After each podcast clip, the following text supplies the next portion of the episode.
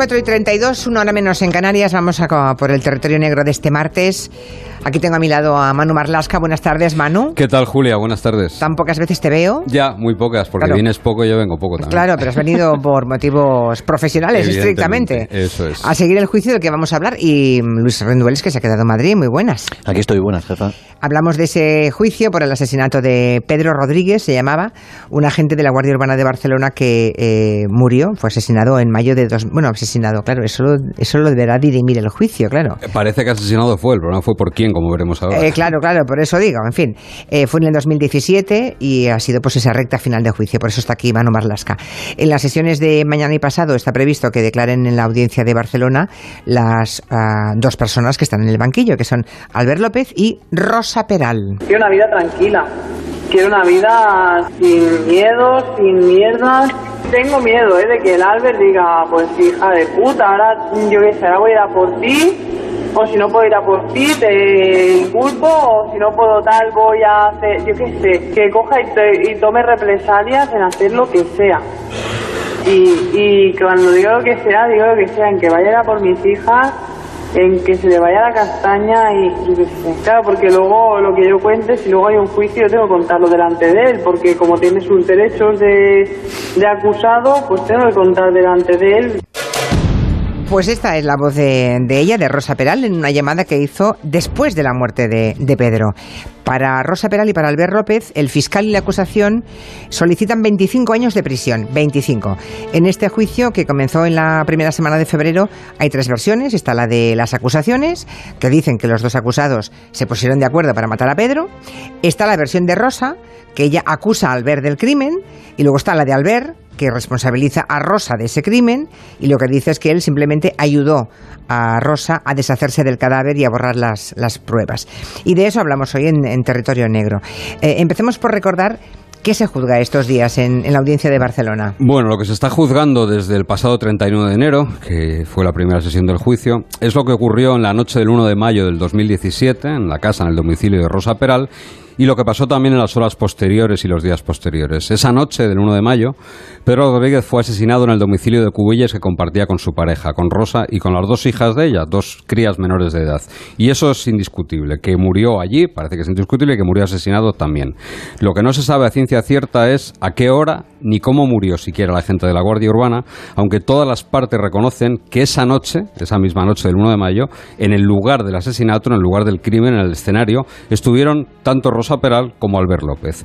El cuerpo de Pedro fue encontrado unos días más tarde por unos excursionistas el 4 de mayo, absolutamente calcinado, completamente calcinado. Ayer decían los forenses incluso que le habían echado gasolina al cuerpo encima para poder que ardiera mejor, para que ardiera mejor y hacer desaparecer pruebas. Digo que apareció allí calcinado en el maletero de su propio coche que estaba estacionado en un camino forestal, una pequeña pista muy cerca del pantano de Foz. Bueno, esos son los hechos, digamos. Y ahora hay que situar a los personajes que protagonizan este crimen. ¿Quiénes son y entre ellos qué tipo de relación tenían? Los tres eran agentes de la Guardia Urbana en Barcelona, el equivalente a una policía municipal. Rosa y Alberta habían trabajado juntos durante un tiempo, eran, eran patrulla, eran patrulla de la seguridad ciudadana, una pareja profesional y además, al menos desde el año 2013, eh, eran pareja personal, tenían relaciones sexuales. Cuando Rosa aún estaba casada con Rubén. Rubén era un mozo de escuadra, que es el padre, era, es el padre de las dos hijas de Rosa. La guardia y el mozo se separan en 2016 después de que él descubra una infidelidad de Rosa con Albert y rehaga él la vida con otra mujer. Y por aquellas fechas, 2016 más o menos, Rosa había empezado a salir también con la víctima, con Pedro, aunque seguía manteniendo una relación intermitente con Albert. Durante la primera parte del juicio, en la que declararon los testigos, se puso de manifiesto que Rosa mantuvo más relaciones con otros hombres en aquella época, aunque, y esto hay que dejarlo claro, ninguna de esas relaciones íntimas ni sus protagonistas tienen nada que ver con el crimen de Pedro que es lo que se está juzgando en Barcelona. Pues eso es lo importante. La primera parte del juicio estuvo dedicada a los testigos, ¿no? Como habéis dicho. Em, ¿Qué tal les fue a los procesados con, esa prueba? Porque claro... Em, pues regular tirando a mal. ¿Sí? ¿Por qué?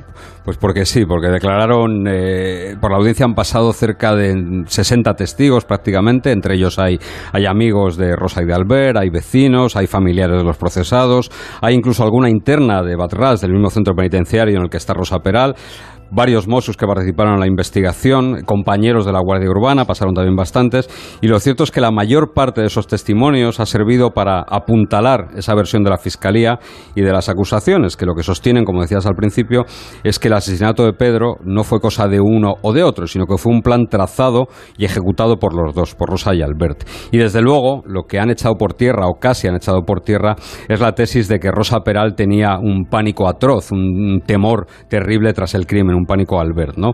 Además, hay varios testimonios que han ido dejando claro que los dos acusados fueron elaborando a medida que pasaban los días distintas coartadas mmm, después de que Pedro muriese y antes de ser detenido por los Mossos. Recordemos que el crimen se comete el 1 de mayo, el cuerpo es descubierto el 4 y el día 13, nueve días después del descubrimiento del cuerpo, son detenidos los dos. Eh, ¿Eso quiere decir que les ha ido mal a los dos acusados en el juicio? O sea, ¿nadie ha, ha prestado un testimonio favorable a ellos? Sí, alguno ha habido, pero las personas que han declarado a favor especialmente de Rosa se pueden haber metido en problemas precisamente por eso. El fiscal ya ha anunciado, por ejemplo, que podría acusar al padre de Rosa de falso testimonio, por decir en el juicio que se equivocó cuando le contó a los mozos que había visto a Pedro el 2 de mayo. Pedro ya estaba ese día calcinado, muerto y calcinado en el interior del coche. Dos agentes contaron que el padre de la mujer le reconoció que había mentido, porque así se lo había pedido su hija. Su hija le había pedido una, una coartada. El fiscal también anunció que iba a actuar contra un vecino de Rosa, que reconoció en el juicio haber mantenido uno y digo uno porque es importante, un único encuentro sexual con ella. La lectura en el juicio de varios mensajes cruzados entre ellos hizo evidente que esa relación era mucho más estrecha y más frecuente. Uno de los cruces de ese WhatsApp es, por ejemplo, del 3 de mayo, dos días después del crimen, cuando el cuerpo no se había encontrado. El vecino, Después de preguntarle a Rosa sobre el ruido extraño de una motosierra que había escuchado en, en, la noche del 1 de mayo, en la noche del crimen, Uf. le manda una fotografía con contenido sexual explícito a Rosa y ambos se emplazan para repetir un, un, encuentro. Bueno, por lo que decís, los dos acusados, especialmente Rosa, intentaron que todo estuviera atado, atado y bien atado, ¿no? Seguramente por el hecho de ser policías tenían pues más formación para hacerlo, ¿no? Tomaron precauciones, pero por lo que estáis contando, no es que las cosas le saliesen muy bien. Porque, que va, todo lo contrario, claro, claro. todo lo contrario. Le salieron rematadamente mal y precisamente por su condición de policías se les suponía, cualquiera supondría, que tienen lo que se llama una mayor conciencia forense, es claro. decir, eh, ver las consecuencias que pueden tener sus actos y sobre todo cómo protegerse de una investigación policial. Pero sin embargo aquí no tuvieron esa conciencia forense. Siguiendo con los testigos metidos en problemas, hay un cabo de la Guardia Urbana que declaró en el juicio y que también puede pasar un rato malo. El fiscal le llegó a decir que le iba a acusar de encubrir, ni más ni menos que de encubridor del asesinato de Pedro, porque escuchó una conversación entre el cabo y Rosa que el fiscal definió como farsa. Dijo que eso era una farsa, que esa conversación solo tenía un motivo, que era montar una coartada. Esa charla se produjo el día 12 de mayo, apenas 24 horas antes de la detención de la mujer, y en ella, tanto Rosa como el cabo hacen alusión, entre risas, a los supuestos problemas de memoria que el padre de Rosa tenía para justificar precisamente lo que contábamos antes, que Pedro, que había, el padre había declarado que vio a Pedro el día 2. Además, Rosa le envió a ese cabo varios mensajes señalando a Albert como sospechoso, armando así, según el fiscal, una coartada. En un momento dado, Rosa se da cuenta de que le va a salir mejor, le va a salir más rentable empezar a culpar a Albert del crimen y no como había hecho hasta entonces, que ahora veremos lo que había hecho. Bueno, da la impresión de que todo lo que hicieron Rosa y Albert después del crimen eh, solamente sirvió para apuntalar, ¿no? Para generar más sospechas sobre ellos, ¿no? Sí, fue así. Desde el mismo instante del crimen, los dos empiezan a intentar fabricarse coartadas que poco a poco se van cayendo. Darío, un amigo de la víctima, contó ante el tribunal que a las 11 y 8 minutos de la noche del crimen, Rosa le mandó un mensaje en el que le contaba que Pedro se había ido de casa y que estaba muy enfadado con Rubén, el exmarido de Rosa, al que pensaba ir a ver con un bate de béisbol, así se lo dijo. Los dos procesados quisieron cargarle el muerto al mozo y de hecho desplazaron el teléfono móvil de Pedro, de la víctima, hasta las inmediaciones del domicilio del mozo la noche del crimen. El problema es que fueron tan torpes que también llevaron sus móviles. Madre mía. Los investigadores, por suerte. Bueno, sí, sí, sí, pero es curioso, esos son errores de bulto, ¿no? Los que cometieron siendo policías. Bueno, recordemos que eh, los Mossos tardaron menos de 10 días en detener a los, a los dos y son los que hoy se sientan en el banquillo. Desde luego, no fueron nada cuidadosos. No, no fueron nada cuidadosos. Eh, de hecho, varios agentes, varios eh, agentes de la unidad de investigación de los Mossos de Escuadra, que investigaron el crimen y que han declarado en el juicio, dijeron durante la vista oral que fue precisamente el comportamiento de Alberto y de Rosa tras la desaparición de Pedro lo que les delató, lo que les puso enseguida en el foco de la investigación. Eh, recordemos, se supone, según la versión de Rosa, que Pedro se había marchado de casa y desde esa primera noche, según revelaron los, los posicionamientos de sus teléfonos, Albert y Rosa pasaron varias noches juntos antes de que apareciera el cadáver, cuando todos sabían y todos estaban de acuerdo que entre Pedro y Albert había una relación terrible, una relación que no podían ni verse, como lo sabían en toda la Guardia Urbana. ¿no? Las acusaciones, el fiscal y la acusación particular, sostienen que hicieron eso, evidentemente, porque sabían que Pedro no iba a aparecer nunca más por allí porque estaba muerto, ¿no? No había riesgo alguno de tener ese encuentro violento desagradable que podría haberse producido en el caso de que Pedro siguiese vivo. Antes del juicio, los Mossos encontraron además un dato que ha complicado mucho más las cosas a la pareja que se sienta en el banquillo. Es una llamada perdida realizada por Alberta Rosa desde una tarjeta de móvil prepago comprada el 20 de abril que solo se activó, esa tarjeta solo funcionó la noche del crimen. ¿Y qué significa esa llamada? ¿Qué pasó? Bueno, para la Fiscalía y para los Mossos esa llamada es una señal, es una señal para comenzar el plan del crimen, ¿no? El plan que iba a acabar con Pedro Rodríguez asesinado. Rosa y Alberto hablaron a las 10 y 4 minutos de la noche del 1 de mayo con ese teléfono que consideraban seguro y el hallazgo de ese, de ese dato complica mucho la defensa del hombre, sobre todo porque Albert sostiene que él llegó a la casa de Rosa mucho tiempo después, hacia las 3 de la mañana. Sostiene que llegó allí cuando Pedro ya estaba muerto y que lo que él hizo fue ayudar a Rosa a limpiar la escena del crimen y a deshacerse luego del cuerpo del policía. No sabemos qué explicación darán mañana, a partir de mañana, a ese cruce de llamadas. Según la investigación, los dos se deshicieron también de un sofá manchado de sangre en la casa y llegaron a pintar una pared en la que había salpicado sangre de la víctima. ¿Y esa colaboración, ese acuerdo entre los dos para deshacerse de las pruebas, es compatible con el supuesto temor que, según Rosa, le inspiraba al ver? Pues esa es la tesis de la defensa, ¿no? Y, y luego hablaremos de lo que ha pasado hoy, pero es bastante difícil de creer. La relación entre Rosa y Albert ha sido descrita por varios testigos durante el juicio, ¿no? Es una de las claves seguramente. Uno de los testimonios que da una mejor idea de- del carácter y de la forma de desenvolverse por la vida que tiene Rosa lo dio una de sus mejores amigas que declaró en el juicio.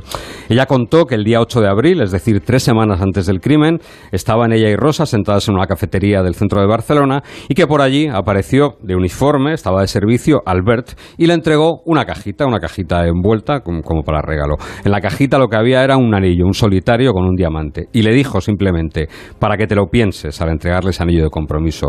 Rosa se lo puso en una mano y en la otra llevaba un anillo semejante. Era un anillo de pedida que le había regalado Pedro un poco antes, la víctima del crimen. La misma testigo dijo que unos días más tarde Rosa le contó, le confesó cuando ella le preguntó, bueno, pues que había decidido quedarse finalmente con Pedro porque, dijo textualmente, viste mejor y folla mejor que Albert. Y que le había devuelto el anillo a Albert, algo que tampoco era cierto, según se demostró en el juicio, en una foto hecha el 25 de abril en la que ella luce un anillo en cada mano, en la mano derecha el de Pedro y en la mano izquierda el de Albert. Parece muy poco probable, según los testigos y los peritos, que Rosa estuviese aterrorizada o simplemente tuviese miedo de Albert después del crimen. Los expertos que analizaron las llamadas, entre ellos los mensajes que se cruzaron después del asesinato y que ambos intentaron los dos borrar de sus teléfonos, han dejado clara la relación intensa que mantuvieron después de la muerte, después del crimen de Pedro. Se llamaban unas 30 veces al día, hasta que los dos se dieron cuenta de que la investigación, lógicamente, se estaba enfocando hacia ellos y cortaron repentinamente los contactos. Según los peritos, en los mensajes de Rosa no había asomo de miedo, sino que ella daba las gracias al hombre y lo invitaba a un encuentro en su casa una y otra vez. Los teléfonos, por lo que contáis, eh, esta vez, bueno, esta vez y tantas otras, eh, han sido claves en la investigación, ¿no? Una parte importantísima de las pruebas contra los dos acusados parece que procede justamente de ahí, de los Sí, teléfonos. y de hecho los peritos, los expertos que, que lograron eh, sacar la información de los teléfonos y los mozos de escuadra que hicieron los informes de sus comunicaciones han gastado muchas horas durante este juicio explicándole al jurado la importancia que tienen los teléfonos en este caso, ¿no? Rosa y Albert lo cierto es que intentaron emplear los teléfonos a su favor por esa conciencia forense de la que te hablaba antes, como por ejemplo cuando colocaron el teléfono de Pedro en las inmediaciones de la casa de Rubén, del exmarido de Rosa, o como cuando con Pedro ya muerto simularon que él enviaba mensajes de- desde su teléfono a su expareja y a una tía suya. ¿Qué ocurrió? Pues que los peritos, peritos lingüísticos, que es algo bastante novedoso también, aseguraron que el léxico y el tono de estos mensajes no eran los que habitualmente empleaba Pedro, con lo cual se delataron también, ¿no?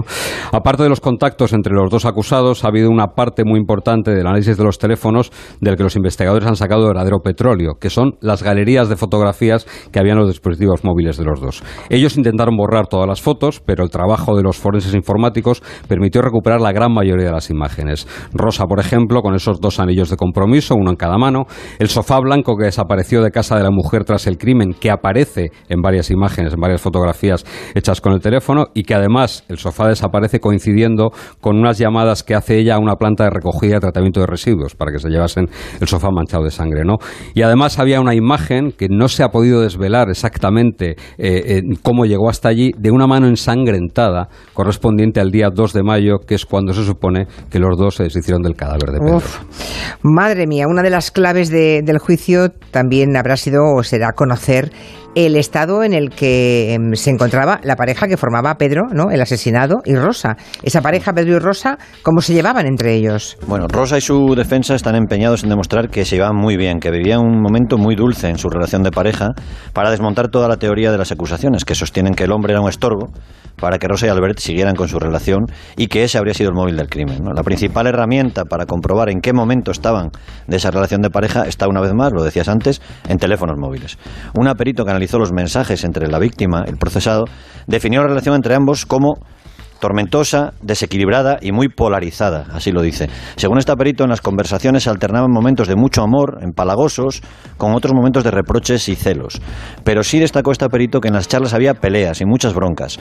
La defensa de Rosa, por su parte, se agarra a las conversaciones, digamos, cariñosas, en las que la, la pareja se llegó a plantear, y eso es cierto, por ejemplo, tener un bebé para demostrar lo enamorados que estaban. Bueno, y supongo que los teléfonos también habrán servido para saber qué clase de relación mantenían los dos acusados en el momento en el que ocurrieron los hechos, ¿no? O sea, en este caso con Albert. Pues ahora es muy curioso porque en los más de dos meses de juicio hemos visto a Albert y a Rosa tan separados como permite el ancho del banquillo. Es decir, están cada uno sentado en un extremo del banquillo. Y supongo que no tiene ningún tipo de contacto entre ellos, ni siquiera no pueden tenerlo. Hoy, está observando y no se tienen ni siquiera contacto Ni siquiera se cruzan la mirada. los abogados de ambos se han podido encontrarse, claro. Están detrás los abogados. Sí, pero fuera, en la calle, habrán podido... Claro, sí, sí, sí. De hecho, son colegas y hasta son amigos entre, entre ellos los abogados, ¿no? Pero en abril del año 2017, antes del crimen, la mujer trataba a toda costa de recuperar la confianza de Albert, le enviaba mensajes dulces, mensajes cariñosos y le quitaba importancia a la relación que mantenía con Pedro, ¿no? Lo que choca con esos mensajes de los que hablábamos antes de contenido romántico entre Rosa y Pedro. Los Mossos han contado eh, en el juicio que antes de ser detenida, Rosa borró todos los mensajes cariñosos con Albert y dejó solo, nada más, los que él les le mandó con cierto tono agresivo. O sea, ya se estaba preparando, ¿eh? Sí, sí, por supuesto que Hoy se ha celebrado una sesión importante. Han declarado los psiquiatras que analizaron el estado mental de los dos procesados, de Rosa y Albert. ¿Qué han dicho los psiquiatras? Pues ha habido dos equipos, digamos, tres eh, psiquiatras de, que del juzgado les encargó un informe sobre el estado de Albert y de Rosa y dos psiquiatras privados que trabajaban para la defensa de Rosa.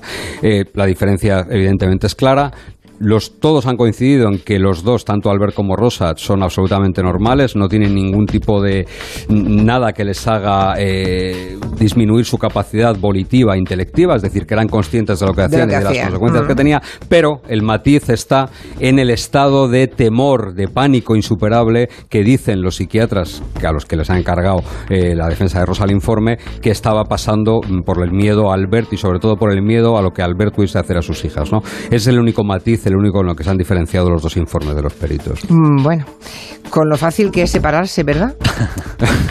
A veces parece que no. No, me acuerdo fuera de esta historia. Es una historia porque no deja de ser, es un triángulo amoroso. Eh, que uno llegue a pensar que es una buena idea matar a alguien yo creo que, la historia de Rosa es, una continua historia de huidas hacia adelante. Sí, ¿eh? Y, esta yo creo que es una huida hacia adelante más. Mañana la escucharemos. Mañana es un día muy importante porque mañana va a declarar Rosa Peral y veremos lo que tiene que decir de, todo esto. Y fuera de esta historia, Manu, se queda eh, la muerte de aquel vendedor ambulante, de aquel hombre del Tom Manta, ¿verdad? ¿Te acuerdas? En 2014. Eso es, que una de las sospechas es que... Eh, Salieron persiguiéndole a Albert y Rosa y el vendedor ambulante, que le llamaban el boniato, mm.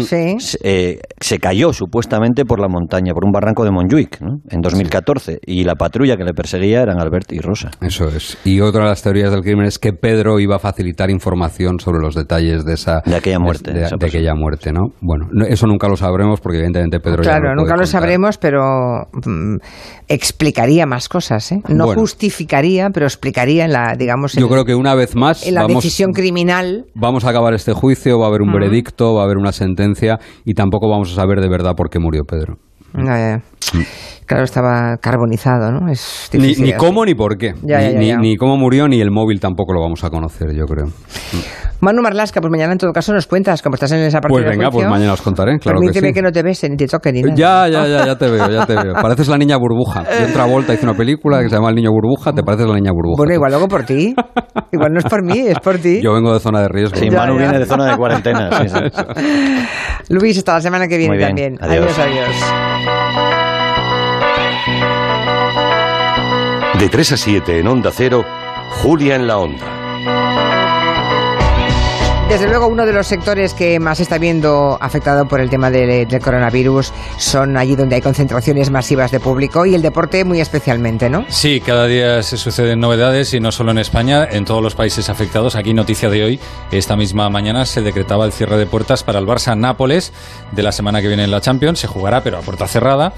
Y bueno, hoy mismo a las 9 en Mestalla el Valencia ya juega con el Atalanta italiano, también a puerta cerrada, a pesar de que hay hinchas italianos por la calle. Han viajado. ¿Pero por qué? Bueno, han viajado Pero no tienen, pero a no unas sabiendas de pero que no está cerrado chapado el país. no pueden entrar en el campo, pero se han desplazado y hay algunos grupos de hinchas del Atalanta que se están viendo por las calles de Valencia. Yo digo lo de chapar, que me tengo todavía aquí a Manu Marlasca y a Luis Rendueles, se me La pega, jerga. se me pega la jerga, Manu. Esa es tu mala influencia. Vamos a hablar con, con Rafa Fernández, que es nuestro compañero de deportes de Onda Cero. Rafa, ¿qué tal? Hola Julia, muy buenas. Bueno, el jueves también se va a jugar sin público el Sevilla-Roma de la Europa League. Hoy mismo hemos sabido que las dos próximas jornadas de liga, en primera y segunda, también se van a disputar sin público. Yo supongo que tú no recuerdas ningún precedente de, nada parecido, ¿no? No, yo creo que no lo recuerda absolutamente nadie, ¿no? Hemos tenido partidos eh, a puerta cerrada por sanciones, eh, por cuestiones que no tienen absolutamente nada que ver con este pánico que se ha generado. Eh, seguro que además, eh, bueno, pues que, que las autoridades eh, lo, lo tienen muy claro, que, que con razón seguro para, para que se tengan que suspender todos estos partidos, no solamente en el fútbol, que es lo más llamativo, sino en todos los deportes. Esta mañana, Julia, Sí. eh, enviaban un, un comunicado a todas las federaciones deportivas desde el Consejo Superior de Deportes para decirles que todo lo que se iba a jugar era a puerta cerrada durante las dos próximas semanas. Así que eh, eso es lo que, lo que tenemos ahora. Se puede decir que hay cerrojazo al deporte y con las categorías inferiores, los niños, que también se van suspendiendo todas la, en las diferentes comunidades mm, los partidos que, que podrían jugar durante los fines de semana, entrenamientos, bueno, pues eh, todo eh, se va sumando y cada minuto tenemos una, una noticia nueva. También peligran, creo, las finales de la Copa del Rey y, y de la Reina, ¿no? La Asociación de Futbolistas creo que está pidiendo que se suspendan los partidos de todas las categorías. En Italia ya lo han hecho, porque, claro, no es lo mismo jugar con, con público que sin público, ¿no? Eh, el público mm, eh, mm, juega también en la grada mm, su propio partido y eso mm, tiene unas consecuencias sobre el terreno de juego. En Italia, por eso, lo han suspendido la Liga de Fútbol. ¿Podría Bueno. ocurrir también aquí, Rafa? Vamos a ver, eh, de momento lo que sí sabemos es que eh, la Asociación de Futbolistas Españoles eh, ya lo está solicitando, ya está solicitando eh, porque está diciendo que bueno, pues que el contacto dentro de los partidos es muy importante y que al final eh, los futbolistas también tienen el riesgo de eh, y toda la gente que esté dura- en el partido, en el campo, dentro del campo, recordemos que por ejemplo la prensa no va a poder estar, eh, tienen el riesgo de poder contraer el, el coronavirus. Vamos a ver, y en cuanto a lo que decías de la final de la Copa del Rey y de la Reina, Mm. eh, eh, la Federación Española de Fútbol eh, ha lanzado un comunicado en el día de hoy en el que, en el que han indicado que eh, a finales de este mes de marzo eh, tendrán una reunión para eh, con los con los interés con los clubes eh, contendientes como la Real Sociedad y la de Bilbao en el caso de, de, de los chicos eh, para decidir eh, qué eh, van a hacer y Ya. quieren plantearse aplazar la, la final de la Copa del Rey que recordemos que es el 18 de abril en Sevilla, en el Estadio de la Cartuja, por lo tanto todavía hay un margen, ¿no? Porque ahora vamos a tener estas dos semanas que entiendo que serán la prueba, la prueba definitiva. Y a todo esto mm, hablamos solamente de fútbol, pero como tú decías, baloncesto, balonmano, ciclismo, hay vueltas por ahí programadas, hay un montón de competiciones Sí. deportivas, claro. Sí, eh, pues en España ya te digo que todas las competiciones eh, de todos los deportes se van a, a disputar a puerta cerrada, algunas se van a suspender y eh, a nivel internacional también tenemos eh, bueno, el problema que surge con, con los grandes acontecimientos que, se, que nos esperan este año, ¿no? Por ejemplo, los Juegos Olímpicos que van a ser en Tokio eh, del 24 de junio al 9 de agosto, del 24 de julio al 9 de agosto, pero que eh, ahora mismo se tienen que celebrar los preolímpicos y los preolímpicos se están suspendiendo cada día. Conocemos que se, se va suspendiendo que se va suspendiendo alguno y eso genera eh, que no tengamos los, los deportistas o los equipos que clasificados para esa competición, con lo cual es otra competición en riesgo. Eh, para que veas cómo está todo, Sí, sí. el- este jueves el Getafe tiene que jugar ante el Inter de Milán en la Europa League. A esta hora no sabemos con esa última medida de los vuelos a, eh, a Italia eh, cancelados, eh, no sabemos si el Getafe va a poder jugar ese partido en Italia. Se está pendiente de una medida excepcional del gobierno y también de lo que dictamine la UEFA. Pero eh, está todo en el aire y minuto a minuto va cambiando absolutamente todo. Pues lo iremos contando aquí a medida que lo vayamos sabiendo, ¿verdad? Pero para muchísimas personas lo de el fútbol es un poco el punto de inflexión, lo que les marca ¿no? la, eh, el nivel de, de, de alerta en el tema coronavirus, ¿no? Porque efectivamente son miles de personas reunidas. Pues Rafa, gracias por atendernos. No, no, para eso estamos. Te entran el sueldo, ¿no? Bueno, Exactamente. Un beso, No, encantado, Rafa. Encantado, Julia. Un beso, hasta luego. Y eso lo extendemos al mundo